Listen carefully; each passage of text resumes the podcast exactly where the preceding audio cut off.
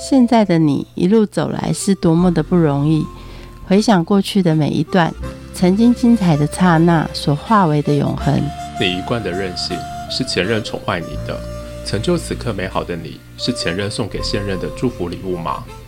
欢迎收听《谁教会我的一件事》，我是 Rico，我是贝大小姐。喂，贝大小姐，你看我手上的这个宝，这可是我从三叔公他的第三婶娘的内裤抽屉热搜出来的普洱茶。哎，你三婶娘的抽屉你可以去翻哦。拜托，这哪来的抽屉哦？连听都没听过，这是哪来的亲戚啊？我听你在胡乱。大道城里面随便搜都有亲戚。这普洱茶除了百年香，还有女人香。哎，我们来做个手摇茶看看，好不好？我们靠这一款呢。就能够闯天下，是哪里来都不知道的普洱茶，然后你还要把它弄成手摇茶，我看你自己喝好，太诡异，我不敢喝。哎，你写过这么多手摇茶，对不对？嗯，加点菊花，加点奶盖，就变成什么菊普钙奶啊，厉害吧？最好是哦，这样你也行哦。算了，我觉得你要不要拿着这块茶，我们到山顶茶庄找一下张鼎玉达人，看看你这一块茶到底能不能喝啊？是好茶还是烂茶？好哦，那你帮我问他，他要糖和冰块的比例要多少？我先帮他泡。一个给他，这种茶跟他换那个茶，我一定赚到的。好，我们一起来欢迎张鼎玉。Hello，怎么样？你觉得我的菊普奶盖如何？我听起来就觉得有点可怕了。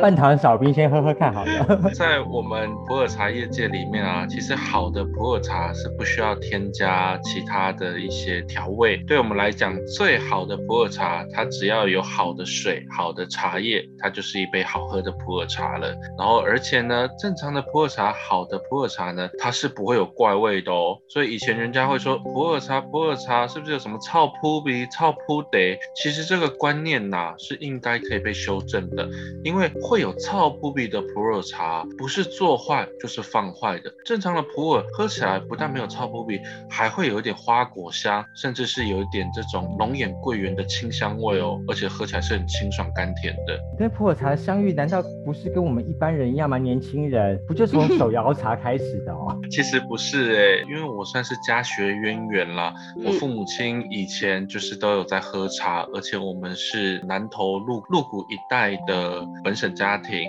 所以其实以前家里就是都有在喝台湾茶的习惯。后来呢，是因为父母亲他们到了大陆，因为工作的关系，所以接触到了普洱茶。否则在以前，他们对普洱茶认知也都是觉得，哎，这种茶哦哦罗罗草草哦有怪味，然后很常在港式茶餐厅里面配着港式点心橘普橘普这样子在喝，他们也不喜欢。那后来是。真的到了产地，发现哇，原来普洱茶是长得跟大树一样那么高。长得不是像我们这种及腰的呃台湾茶的形态，所以他们大受震惊，真的接触到了原产地，喝到了所谓的干净的普洱茶，正确的普洱茶，然后就自己有兴趣喝着喝着喝着，那我从小就耳濡目染跟着喝，那是这样子跟着家里一起喝茶，接触到普洱茶，一头栽进普洱茶的世界里面，跟着家人一起跑到云南看到那野生普洱的时候是几岁？那时候是全家旅游吗？其实我们是工作考。茶啦，因为父母亲本身是生物专业领域，所以他们对于自然环境、生态环境还有土壤土质这一些，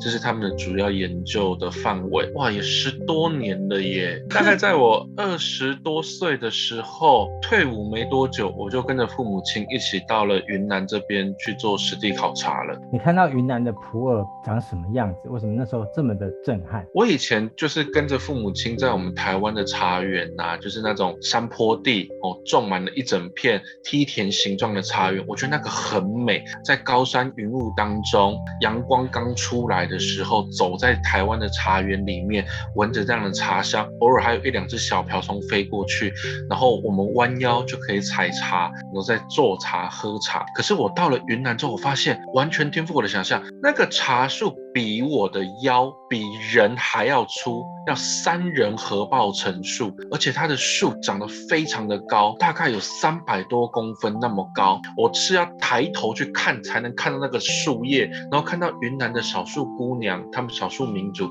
是架着梯子爬上树上，树头一叶一叶摘下来放在后面的竹篓，一整天下来可能才采了两到三个竹篓这样的采收量。这跟我以前在台湾看到的这种呃树木形态啦。还有采收方式，机器采收的方式是截然不同，所以我当时真是大为震惊，就是这个树真的很粗，不要讲树干，光讲它的树枝，有的都是粗到二三十公分直径，这么大的一棵树，所以我当时真的是颠覆我对茶叶的想象跟认知。想象起来好像到阿里山看到了千年神木那种感觉。真的，这以前我们讲的是茶园嘛，可是真的到云南，它是所谓的茶树林、森林形态。后来做了研究，它的地形、它的土壤性质，然后还有它的纬度，影响到整个云南，它是一个比较一千五百公尺左右的丘陵高原地形，所以它的纬度跟台湾差不多。那所以昆明四季如春，在那样子的一个环境里面，我们走到茶林里面，真的是像原始森林一样，高温多雨，然后真的是就像走在森林里面一样，直劈爬满了整个山坡，然后在路都没有的一个山坡上，我们是徒步的，沿着山坡一步一步慢慢的边走边滑，到了这个茶树旁边，才能得以见到庐山真面目。所以那真的是一个很惊讶的一个画面。先看到了野生普洱，然后让你颠覆了普洱茶的概念。因为跟着父母亲喝茶，也认识到了台湾业界很多有名的一些前辈跟老师。其中呢，我自己后来就是跟一位在大直的一个丁老师，呃，我们很聊得来。那他也很大方、很热心，是我父母亲的好朋友。那所以当时呢，我就是跟着父母亲喝茶，开始要学习所谓的普洱茶的时候，真的就是在跟着丁老师一起到云南，然后我们在大陆当地的一个政商人脉关系，也得以见到很多以前的这种国营茶厂的老厂长、前辈、业界人士，对我在学习的过程当中真的是受益良多。当时我在学喝茶，其实说穿了也没有什么诀窍，就是要多喝。早上喝五款茶，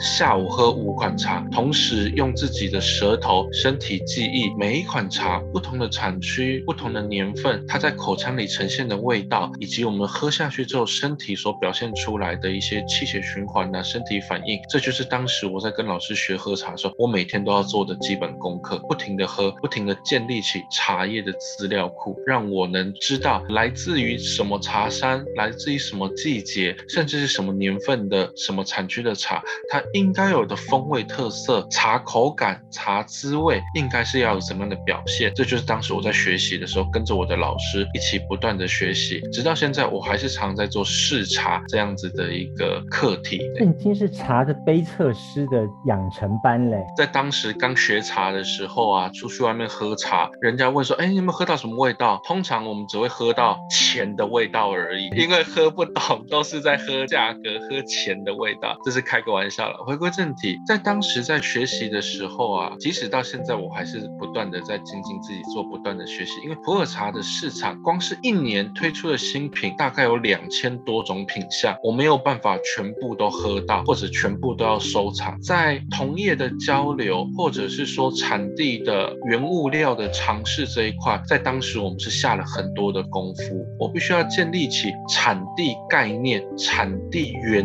地的风味这样子的一个事情之后，我才能确定我自己喝的是来自于这个产地的原汁原味。我有这样的一个基本资料库，我有这样的一个正确观念之后，我要在跟我的客户、我的学生去做分享的时候，我才能有一说一。这是一个很重要的事情。在业界来讲，很多人他没有第一个正确的产地概念的味道，他可能喝到 A，可是人家跟他讲这是 B，他以以为这就是 B 的味道了，变成他讲出来的话，他的资料库建立没有正确，很容易以讹传讹。那所以在我们这个喝茶的业界来讲，有时候在做经验的传承的时候，最重要一件事情就要追本溯源，必须得先确定你喝到的东西来源是正确的，你源头不对，后面你再要去怎么的导正回来，都要花更多的时间跟更多的功夫，甚至是花费更多的学费，你才有办法导正到正确的观念。所以当时我在学习的时候，我的老师跟我自己的切身经验来讲，都让我深深的体悟到，一开始就要做对，一开始你没有找到对的产地，你没有接触到对的原物料，你后面的产品都会整个有所偏差，这是很重要的一个观念。这个在农产品上常常会塞货啊，比如说啊，鱼池乡产红茶嘛，嗯，但是鱼池乡的红茶不够多啊，所以就拿越南的红茶塞一塞，然后他说说这是鱼池乡的比较劣等的嘛。如果按照这样的逻辑来说，普洱它也有可能发生这种事情啊。柚子不是在麻豆而已啊，但是除了麻豆都卖不出去，只好把其他的柚子偏到麻豆才能卖出去啊。我们普洱业界很知名的一座茶产区茶山叫做义武山，这一座山呢，基本上从清朝时代就已经成名了。它是我们以前的茶马古道的起源地，也是当时普洱茶云南最大的一个茶叶集散中心。所有做茶的茶商、茶农哦，都会定期到这个义武镇上做茶叶交流买卖。所以像刚才 Rico 讲的问题，义武山的产量，我随便举一个例子，假设一年产出一百个单位好了，但是义武在外面市场上流通的义武茶可能有一千个单位，这实际上它只产出一百个单位啊。所以通常在业界，大家就说义武山哦，一年拉进去的茶叶量比它拉出来的茶叶量还要多。对，所以这个是业界也很常遇到问题，你真的买到对的东西吗？所以像我们一开始在学茶的时候，我会说呼应我上一个题目，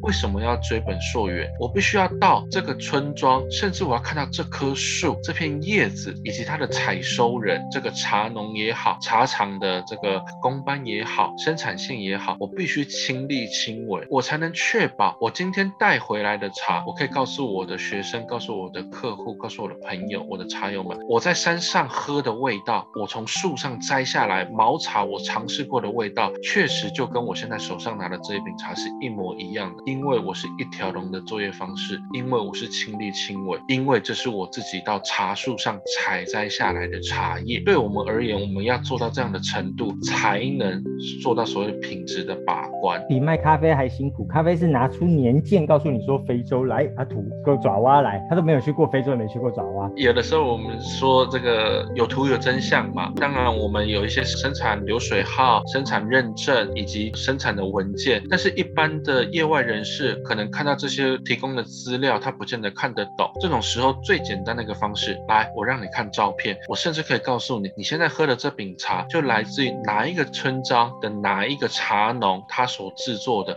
甚至是到哪一棵树哦，这个我们都是可以有图片、有照片作为佐证的。那对我们而言，因为我们有足够的一个政商关系、人脉关系，甚至我们有当地经营已久的供应链、整个产业链，我们是有自己配合的一条龙方式，所以我们可以做到这样的程度。一般来说，茶都要喝春茶、新茶。普洱茶呢是一个很奇怪，大家都要找百年、千年，甚至有没有宋朝流传下来的茶还能喝的吗？那如果是这样子的话，你现在摘下来的茶，那不是要等往生后的百年后才能喝吗？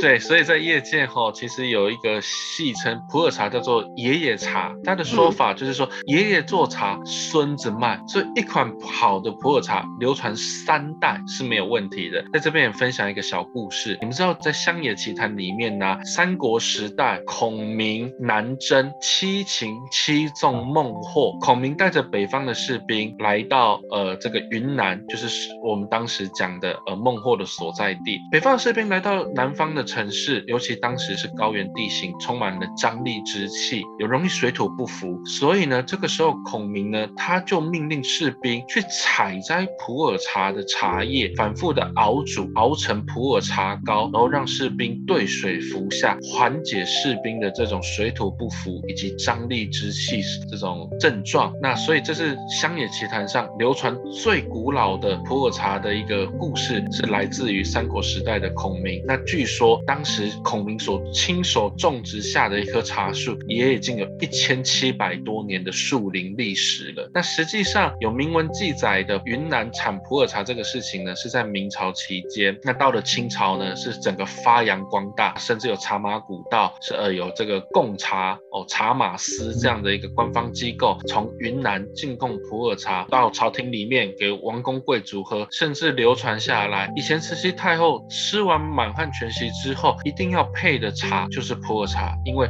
普洱茶味苦性克，解牛羊毒，醒酒尤佳。这是《本草纲目拾遗》里面也有所记载的。从收藏家变卖家的转业在哪里？这个其实也是经过了一段时间的熏陶跟培养了，大概也是将近十年左右的一个学习过程，还有十年左右跟着长辈学习，跟着茶友喝茶，不断的交流，不断的自我精进以及对谈底下，我在大概二十多岁的时候接触到普洱茶，开始真的一头栽下去，也是差不多同样的时期。那正如我刚才所说的，跟着老师学。学习喝茶，到了产地去了解整个茶叶的来龙去脉、历史背景故事，甚至生产流程，以及整个普洱茶从头到尾，甚至它的商业架构，这些大概花了我十年左右的时间。我们有这样子一个专业知识，我们有这样子的一个正确的普洱茶，那也有一些朋友很喜欢喝茶，那我何不有一个自己的茶空间？邀请这些朋友一起来喝茶，然后同时来分享正确的普洱茶知识观念呢。所以大概也是在十年前左右的时间，我决定要进入到普洱茶领域，成为一个普洱茶专卖店。年轻人，这些茶都不便宜耶，没有人劝退你哦。现在外面卖的都是已经老了，然后三代的，啊，你有什么卡称跟人家卖这个？所以像这个爷爷存茶，孙子卖嘛，我其实还蛮感谢我父母亲的，他们年轻的时候就帮我存了一些茶。那同时呢，也是因为这样的专业知识的一个累积，所以对我而言，我的茶虽然有一些是比较年轻的，但是我相信好的原物料，加上好的仓储空间，即使在我这一代我没有享受到，我可以传承给我的下一代，甚至到下下一代。当不了富二代，我可以努力让自己成为富一代啊！在这样子的一个想法观念底下，我有父母亲的一个传承，同时我自己也累积我自己的一个人脉资源，我。挑选好的产品，做我对下一代的传承，所以这是一个可以永续经营的事业。所以对我而言，你说劝退我，我会认为啦，在目前的一个市场景象。里面呢，现在人吃得好，睡得好，也慢慢的会着重在饮食，呃，食养的这一个行为里面。那所以对我们而言，不但要吃得好，吃得精，还要吃得营养，吃得健康。而我有幸遇到这样子一个好的东西，科学验证的论文报告证明的，它是充满着儿茶素、茶多酚这样营养元素好的东西。而我自己又有这样的专业知识，到了产地有好的人脉、好的资源，我可以收。到好的原物料，我当然要做这件事情啊！既然要做，上天都会帮你，所以就一帆风顺，茶都卖得下下叫。创业初期，开店初期，可是也是经过一番血泪的。怎么说？我在创业的时候，其实我有好的资源，但是因为我当时我确实没有人脉背景，所以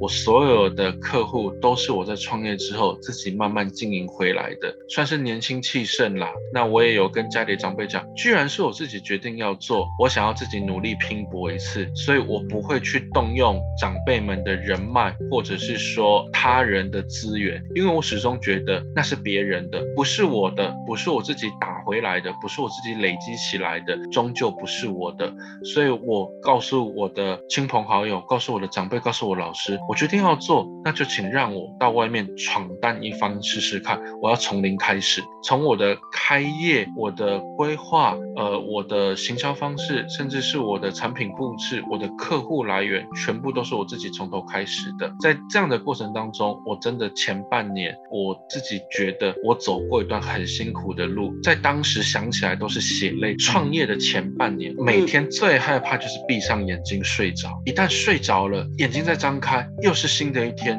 我每天都要归零，烦恼就是我今天的钱，我的房租要从哪里来？我要给厂商的货款要从哪里来？我的水电费。我的吃饭钱要从哪里来？我前半年每天都在想这些事情，所以我当时最害怕就是睡觉。不是说布局好了，有老师了，然后也有人脉圈了，这些的消费族群也都是曾经都是父母亲的朋友啊。但是在当时我也不知道脑袋哪根筋不对，我跟他们讲，通通不要，我要自己从头开始。所以请你们都先袖手旁观一下，先不要插手，也先不要帮助我，让我自己闯一闯。可能是年轻时的一股傲气。吧。第一个两肋插刀的朋友是谁呢？怎么遇见他的？我很感谢我的这一位好朋友，他也是我的一个大客户。在当时我这样子撑过了半年。年，我真的也是寻遍了各种我能运用的资源，青年创业贷款也好，政府补助也好，公家单位的展览，各种能够对行销有帮助的通路啦、专案啦，我全部都去搜寻，全部都去报名，全部都是了解。我的这个客户的契机其实是非常有趣的，在当时我就看到有政府清创补助，我当时看了一下我的年龄资格啦，我做的产业是适合的，所以我就打了上面的电话，电话转啊转啊转啊，从公家单位转到民间单位，从民间单位转到银行单位，从银行单位转到金融放款部门、贷款部门，就这样转转转转转转了好几个电话，哎，最后承办人是我这个朋友，也就是我日后最好的一个茶友，他就说：年轻人你要创业，那请问你要创什么业？我说：哎，某某大哥你好，那我想要开一个茶行茶饮这样子。他说：哎，你是什么茶？手摇饮吗？如果是手摇饮的话，那个失败风险很高哦，你要考虑清楚哦。银行贷款这里可能会有它的审核机制哦。我说：哦，不是不是，我就是自己有一些不错的普洱茶，啊，也是有家里的这个算是一个传承，所以我是想要开传统的这种茶叶行茶馆的形式。他说：哦，那这样不错，我有在喝茶，不然找个时间，你的门市在哪里？我去看看你的门市，同时做一份比较详细的这个贷款报告哦，看看说银行这边我们放款部门是不是可以针对你的专案给出比较好的条件。我说好啊，欢迎啊，欢迎大哥就来喝茶，就是这样的一个契机。这位大哥跟着我喝了半年的茶，从此他也成为我的客户，也因为有他的出现，算是解决了我创业初期最重要资金问题。很多人都说你的客户哪里来啊？我觉得是老天爷的恩典牌耶，因为这些客户都是自己找上我的，都是他们通过朋友介绍、口碑行销，然后一传十，十传百找到我。真的很少是说，哎啊某某谁啊，麻烦你啊，哦拿着我的名片来喝茶，来让我招待你啊，拜托你来给我请啊什么的。其实我很少这样的客户，绝大部分甚至我客户是说，哎我我说你怎么会知道我这里啊？我说哦没有啊，我就是停车在你门口吃冰，然后刚好看到你这里开一家茶行，哎我有喝茶我就走进来了，也有这样的客户。所以我觉得真的一切都是我很感谢老天爷，老天爷赏我一口饭吃，让我认识到这些朋友，然后这些朋友也都很照顾、很疼惜我，让我可以一路走来，坚持到现在。恩典牌里面没有鬼牌吗？其实是有的啦，在我创业的时候，资金吃紧的那一个阶段，有一个长辈也知道我当时的状况，在经营上我需要一笔资金来度过当时的一个事件。好了，那所以他知道，哎，我有这件需求，他说，哎，鼎玉啊，鼎玉，哎，我知道你最近好像生意这边不是那么顺遂，刚好我这边也需要补充一点库存，不然我来跟你买点茶哦，那同时做我自己的一个库存补充。我说好啊，谢谢谢谢这位哥哥姐姐，感谢您在我最需要帮忙的时候对我伸出援手。那您放心哦，我一定提供我呃我能提供最好的优惠给您。他说好，没问题。那当时我心里想，我很感谢这位哥哥姐姐对我的这个雪中送炭哦，真的是很需要。结果没有想到，当我们最后在议价的时候，他开出来的价格是低于我的成本哦，所以我当时真的倒抽一口气，我说啊，这样子的金额，我我我不但是赔本卖，我还会血本无归耶，能不能不要这样子？他说啊，可是这真的也是刚好也是你这一阵子有需要啊，所以我们才想说，呃，这样子的一个帮忙啊什么的。人家说赔钱生意没人做，砍头生意有人做吗？啊，我真的就是那个傻瓜，我真的就是做了赔钱生意的那一个傻瓜。所以在当时，我真的是含着泪吞下一肚子的亏损，就是说我不但没有成本，我还要额外负担百分之三十左右的亏损。你不用他的钱的话，其实到处借在也都会有渡过难关的可能嘛。是没有错啦，但是我当时其实也就是对自己的一个坚持与理想，我会认为我有好的产品，我有好的一个态度，但我却没有办法照我所规划的计划顺遂的经营下去。那所以对我而言，这件事情我把它视为是一个经营的路上一个很重要的启发。我不会说它是教训，但是我会认为这对我而言是一个很重要的一堂课。为什么当时我不去借钱，我不去贷款？其实是我有去问过，贷款也好啦，或者借贷也好，有点缓不济急，因为我可能是两三天之后我就需要支付这一笔款项出去。但是如果我还要再走一般的金融借贷流程的话，它的时间会拉得比较长。对我而言，这可能是日后才会考虑的选项。但是在当时，我确实就是有一个急需用钱的这样的一个情况，所以我我选择了呃跟这个长辈哦成交的原因也是这个样子。但是也因为他教会了我，如果我对自己的产品信心够、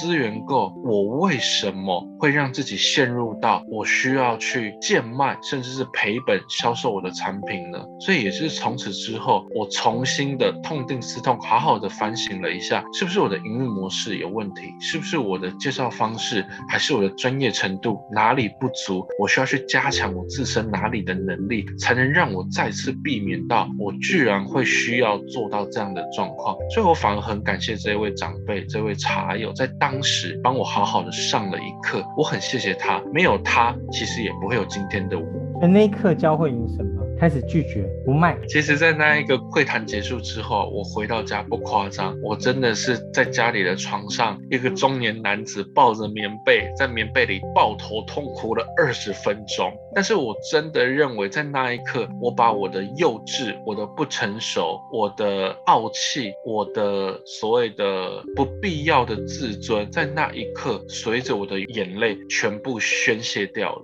从那一次之后，我真的知道做生意，甚至是做人的基本道理：真诚、诚恳、有一说一，到底是怎么一回事？我们应该怎么样先学会做人，才能把生意做好？哦，那所以其实我是很感谢他的，我甚至是感谢这一位长辈的。没有他，就不会有今天的我；没有他，教会了我什么叫做现实，什么叫做做人做事，什么叫做做生意的精髓诀窍。没有他，也不。不会有今天的我。那对我而言，那一瞬间似乎就是从温室里的花朵，一下子被抛到烟硝弥漫的战场上。在战场上，你能依靠谁？你能依靠就是自己的队友以及你自己。有了他，你真正的就是一个野生普洱了。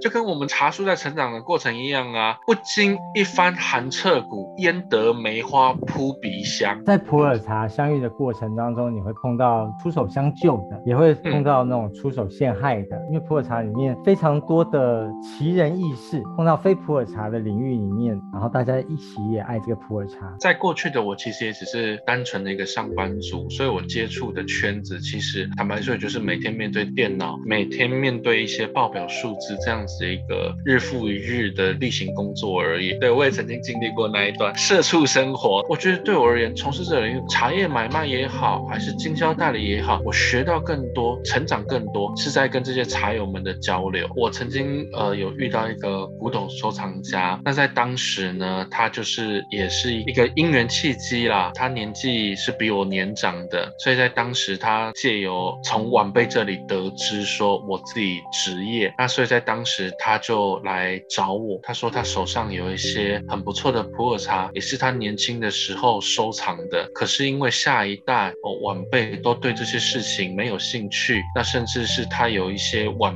辈都已经到国外海外发展定居了，回台湾了。在台湾，他其实是比较没有呃晚辈可以传承的，所以他看到哎，像我这样子算是相对年轻的一个业界人士，他觉得这个业界还是大有可为，所以他说是不是有机会来做一些分享交流？我说好啊，你手上的茶叶，请让我帮你看看，请让我给你一些建议想法。那所以就请他带过来，在这样子的交流过程当中，我发现他。手上确实有一些茶品，就是我自己的茶友在寻找的一个茶品，而且找了很久都没有找到适合的，所以在当下我立刻就说：“哥哥，你介不介意我帮你打几个电话？我知道有一些朋友，我有一些同辈茶友是对您这些东西是寻找很久，但是都不可得。如果说这是您的自身的一个收藏，是不是我安排一个时间？我也很希望可以介绍我的朋友给您认识，以茶会友互相交流。那他也很大方。同意。在这样的一个过程当中，我当下介绍他们认识之后，我在旁边泡茶给他们喝。我看到一个年龄差大概三十多岁的一个聚会哦，那个大哥当时已经六十多了，现在也快七十岁了。一个跟我们差了三十岁的哥哥，笑得跟孩子一样开心。我当下真的很欣慰，因为他觉得他终于找到同好，找到知己了。而对我而言，我在旁边也看得很开心。想不到我的这样子一个人脉的引荐，让双方都能投其所好，找到彼此的爱好者，而且他们聊得很开心。知音啊，酒逢知己千杯少的那一种场景，我在旁边看，我真的觉得很开心，很欣慰。在那一刻，我真的觉得我做的这一切，我进入的这个领域，我真是做对选择了。我那一天晚上其实也睡得特别好。经过了这么多的奇遇，普洱茶教会你什么事情呢？其实我觉得普洱茶教会我，除了商业之外，我觉得更重要是教会我做人人做事的态度。在现在繁忙的社会当中，我跟我的茶友们要碰上一面，我真的都觉得每一次的见面都是难能可贵的。